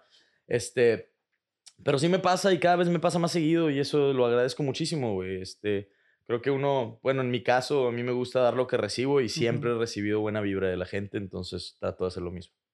Si pudieras viajar en el tiempo. ¿qué le dirías al Wiki del pasado? Nada, carnal, nada. No me acercaría, no me acercaría No ni cambiarías siquiera. nada. Nada, güey. O sea, no me acercaría ni tantito a decirle cualquier cosa. O sea, no, porque todo lo que me ha pasado me ha pasado de una forma tan específica que me ha llevado a estar donde estoy. Y a lo mejor podría estar mejor, pero estoy tan bien que no necesito saber. O Qué sea, chido. me quedo igual. Me quedo igual, carnal. Qué chido. Sí, güey. Sí, pero no, no cualquiera esa respuesta, la verdad. Sí, neta. Es, es bien raro. Digo, es mi Qué tercera loco. entrevista, pe- pero, sí platicando con amigos. De... es mi primera entrevista, pero nadie me había dicho eso. No, sí, entre No, compas, sí, me pero estás entre compas acá, estás filosofando en lo que Sí. quieras y, y pues es que la verdad todos dicen, no, pues yo me hubiera en la prepa o en la secu, lo que sea. Ajá. O no, pues es que no hubiera salido con tal o cual, o no le hubiera dicho no sé qué. O sea, siempre tienen algo que quieren cambiar. No, yo sí me, no, yo sí me quedo igual. Me quedo igual porque todas, o sea, han habido cosas feas, pero todas esas cosas feas he aprendido cosas, entonces me quedo igual. Y bueno, luego también, pues tu esposa, tú son gamers, cinéfilos. Y bueno, sí. aparte eres músico, ella también dices que toca la guitarra. Toca la guitarra y canta muy chido. Entonces, por ejemplo, ¿qué, qué videojuego, película, banda o músico en general? Como que ¿qué- tres recomendaciones que pudieras darnos. Tres recomendaciones, ok, mira, de videojuegos, a mí me gustan los videojuegos de mundo abierto, o sea, me gustaban Ajá. mucho los de Assassin's Creed, Assassin's Creed eh, los eh, Grand Theft Auto, este, me gusta el eh, Watch Dogs, Sleeping Dogs también, este. Yo creo que yo recomiendo, recomiendo Sleeping Dogs. De películas, eh, híjole, es que hay muchas películas que me encantan, o sea, mi película favorita de todos los tiempos es la de Sueños de Fuga. De Morgan Freeman. Shawshank Redemption, Sí. exacto. Con Morgan Freeman y Tim Robbins. Es mi favorita de todos los tiempos. Una de comedia. De comedia les puedo recomendar, híjole, la verdad es que la de Good Boys, la de la que te digo La que, dobló ahorita. Pachis, que está en el cine ahorita, yo la fui a ¿E- ver, ¿Esa cuánto tiempo lleva en cartelera? lleva una semana y media. Ah, todavía le cuelga a lo mejor un mes o dos. Mm, A lo mejor una semana más o dos, ¿eh? Están durando últimamente tres semanas en Es que las, cartelera. las mexicanas ya es que no duran mucho. Las ah, no, pero esa no es mexicana. No, no, no, no es Mm. mexicana, es, es gringa. Esa es, está muy buena. De, también de, ya de que digas de, de, de siempre o de que Ajá. de antes, me gusta mucho la de Virgen a los 40 Ah, está muy chida. Con Muy Steve buena. Carell. con Steve Carell. Sí, sí. Y me gusta la de... Esa creo que la escribió Luis Kay, ¿no? Luis No, Kay. no, No, me creo- acuerdo quién no. fue, pero es un comediante el que se la es, aventó. creo que es Judd Apatow, si no me equivoco. Creo que es Judd Apatow, no estoy seguro, pero sí es un comediante. Entonces, Virgen los 40 y eh, ¿cómo, cómo, superar a mi ex, que se llamaba Forgetting Sarah Marshall. Ah, sí, está bien. que se van a Hawái. Sí. Ese, de hecho, de- por esa película es que salió Wiki Wiki. Esa es de mis Ah, favoritas. ya. Era Esa de los bigotes. Sí, de comedia. y si quieren dramas, así que digas, híjole, un drama cabrón, Ujú. este, la de Las Flores del Cerezo, me encanta Esa esa, no película. Vela, cabrón. Neta, tienes que ¿Está en verla. Netflix? Yo no la he visto en Netflix, yo la encontré, yo la compré en En Mixup. Blockbuster. En. Blockbuster hace un chingo, güey. La renté y nunca la regresé, la tengo en VHS. no, Las Flores del Cerezo es un drama increíble. También me, también me gusta la de La vida de los otros, que es una alemana. Muy buena, güey. Y, este, y hay una que es hollywoodense. Eh, que, que es que luego hay películas muy bonitas, ¿no? Por Ujú. ejemplo, eh, Little Miss Sunshine es muy bonita. Eh, Sí. La, la de Yesterday, que salió hace poquito de Danny Tengo Boyle. ganas de ver. La tengo en mi lista. Súper bonita esa Me dijeron película. que está muy Ve- buena, Ve a la quiero verla, ver. súper bonita, Yesterday. Y Eh, él- él la- si no me equivoco, es la del chavo que se pierden los Beatles y el chavo se sabe todas las canciones, ¿no? es, es un chavo que de repente eh, eh, tiene un accidente y cuando despierta, como que Ajá. entra en coma eh, unos días. Y cuando Ajá. despierta, eh, se da Beatles cuenta que los virus nunca existieron. Pero y, él y se se sabe todo el acuerda. repertorio. Exacto. Entonces, Sí, es- está es- bien se chida ve esa con ganas, película. la quiero ver. Está muy chida. Este, Danny Boyle me gusta mucho. También la que hizo de, de ¿Quién quiere ser millonario? Es buenísima. Y de este. Y, y, ah, y luego ahí te digo, aquí hay unas películas que son muy bonitas. Eh, hay una que se llama. Es de Steve Carell también. Que se llama Steve Carell y creo que es Kira Knightley, si no me equivoco. Kira Knightley o la otra que se parece a Kira Knightley. Que no, la que sale en Black Swan, ¿cómo se llama? El cisne Ah, negro. Bueno, pues también sale en Piratas del Caribe, no se me fue su nombre. Sí, o no sé si ella es Kira Knightley, no sé. Bueno, el caso es que es, es una de ellas. Este, y, Se me fue su nombre también, pero sí, sí sé quién es. y la película se llama eh, Buscando un amigo para el fin del mundo. Seeking a Ah, friend sí, for sí. the end of the world. ¿La viste esa? Vi nada más los cortos, pero sí lo ubico. Está bien chida también. Véanla. véanla. Quien esté escuchando, véanlas. Esas películas que les dije Están bien padres. Con, con las últimas que dije, todas van a llorar, güey. Así, todas. están buenísimas. Eso es de, en, en cuanto a películas. Ajá. Y, de en cuanto a música? música, híjole, güey, yo soy bien fanático de la música de los 70s y música de Ah, pues sí me decías ahorita. chingo, güey. O sea, me Cambiaste encanta. todo el género de la banda. Sí, güey, me gusta Fleetwood Mac, me gusta, este, me gusta James Taylor, creo que es mi artista favorito hoy por hoy, güey. Los Beatles también, no se diga. Pero eh, me encanta esto de Ja- James Taylor. Te podría decir ahorita, este, algunas canciones. Espérame, es que estoy buscando. Tengo una lista de, de- de música de los Del 70 para cuando viajo, güey. Sí. O sea, Elton John también me gusta mucho, Jim Croce o Jim Croce, este, ¿quién más, güey? Y pues así, todo ese estilo, güey, Steely Dan, Bee Gees, güey, Alan Parsons Project, Pink Floyd, John Lennon, Sí, pues, solo, toda la camada esa de todo, güey, Al Stewart, Redbone, Eric Carmen, así un chingo, Cat Stevens, no, no, te puedo decir muchísimos de los 70 Sí, sí. También me gusta música actual, ¿no? Este, creo que hace poquito fui a ver los Red Hot Chili Peppers, otro pedo en Oh, vivo, sí. güey, muy chido. Soy más de rock, en soy vivo, más de rock y pop, Sí, me encantan. rock y pop. De hecho, pues eran de Muy mis bandas de secundaria todo el tiempo, güey. Con, el- con el disco y dándole vueltas Sí, y vueltas hasta que se rayaba y consíguete otro. güey. Sí, no, la secundaria y luego la secundaria, cuando... ¿Tú cuántos años tienes? Ahorita tengo 28. 28. Cuando yo estaba en la secundaria, güey, eh, habían, este... Estaban Limp Bizkit, güey, Linkin. Park y Sí, sí. Nickelback y un chorro de esas bandas, este... Creed, eh, de rock alternativo, güey. O sea, todas esas están súper chidas. Entonces, esa es la música que les recomiendo, señores. Muy buenas recomendaciones. Gracias, gracias. Para que compartas la lista también. Y reggaetón. Tú, tú. Ah, sí. Me fui al, al otro extremo, güey, así. Bien mal, güey. Oiga, para pasar a las últimas preguntas, Chido, canalito. ¿cuál es la mejor pregunta que te han hecho o que te podrían hacer? Ah, cabrón, ¿cuál es la mejor pregunta que me han hecho o me podrían hacer? Híjole, no lo no, no sé, güey. Este... Te advertí que si querías las preguntas primero. Sí, no, pero está bien, está bien. Creo que, creo que esa es una, eh, güey. O sea, esta, esta pregunta es muy ingeniosa. Es una metapregunta. Es que no se me ocurría qué preguntar. Dije, esa suena ver. profunda. Que, que me digan cuál ha sido la, la más chida que le han hecho. No, pues eh, yo creo que. Ay, no sé, güey. O sea, no te, no te sabría decir. Todas las preguntas que tienen que. que, que hacen que, que uno se abra y que comparta cosas, todas esas son buenas. Entonces, por ejemplo, estas de películas y todo, aunque la gente dice, ay, son las mismas preguntas de siempre, güey. Son películas, son, son preguntas muy interesantes. Em, no sé. Esa sí no, no te sabría decir. Creo que hay, han habido entrevistas enteras. Esta ha sido una entrevista muy interesante, por ejemplo. Muy larga. Muy larga, sí. Pues muy interesante Pero por lo mismo, fíjate. O sea, se nos ha ido el tiempo rápido. Ah, Llevamos ya una hora y media. Hora y media, sí es cierto, no había visto. Exacto. Ah, pues me la debes. Ok. Para la siguiente. Para la siguiente. otra que estás aquí en sí, Monterrey, para nos la parte 2. Si pudieras tener un superpoder, ¿cuál sería y por qué? Si tuviera un superpoder, creo que tendría el superpoder. Fíjate, una vez, una vez nos preguntaron eso Pachis y a mí en una entrevista Ajá. juntos. Pachis contestó primero y dijo: Yo tendría, yo querría tener el control, de controlaría De la materia. No, fíjate, ella dijo: controlaría la materia, porque entonces podría controlar todo. Ajá. y nadie me podría ganar. Y entonces me dicen a mí, ¿tú qué quieres controlar? Yo dije, ah, yo quería controlar a Pachis. en esa entrevista. Pero fíjate que un poder que siempre he querido tener ha sido, este, a lo mejor cambiar de, de densidad.